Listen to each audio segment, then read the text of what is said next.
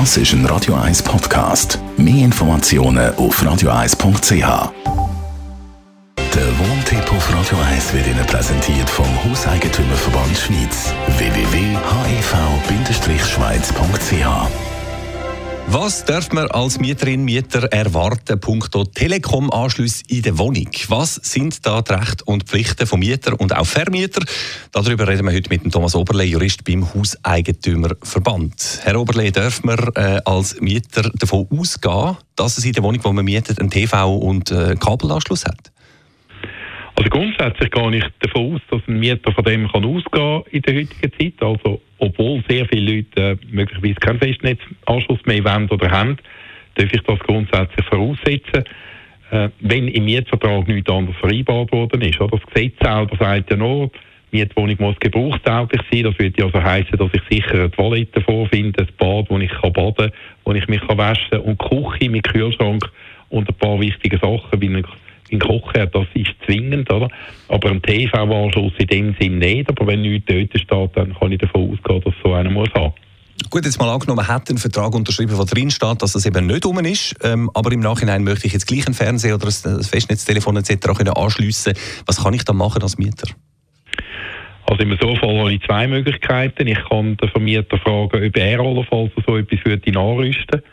Äh, der Vermieter kann das unter Umständen machen, wenn er das möchte, und dann den Mietzins anpassen. Er kann aber auch im Mieter die Erlaubnis geben, das zu machen. Und häufig wird dann das vermutlich in der Praxis so sein, dass der Mieter, wenn er die Erlaubnis bekommen hat, unterschreiben muss, dass wenn er einmal auszieht, die Installation, die der Mieter dann muss zahlen, ins Eigentum äh, vom Vermieter übergeht, und zwar ohne Entschädigung.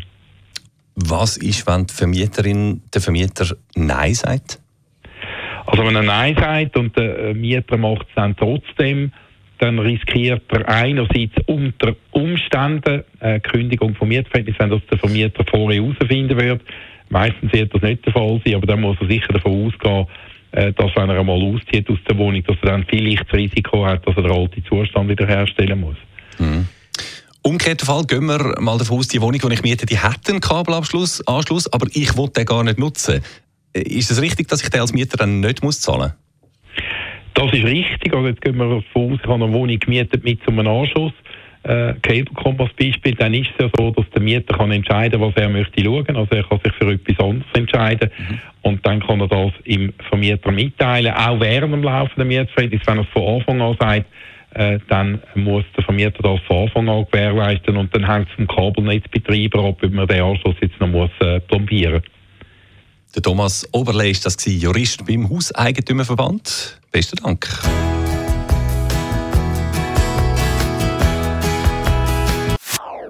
Das ist ein Radio 1 Podcast. Mehr Informationen auf radio1.ch.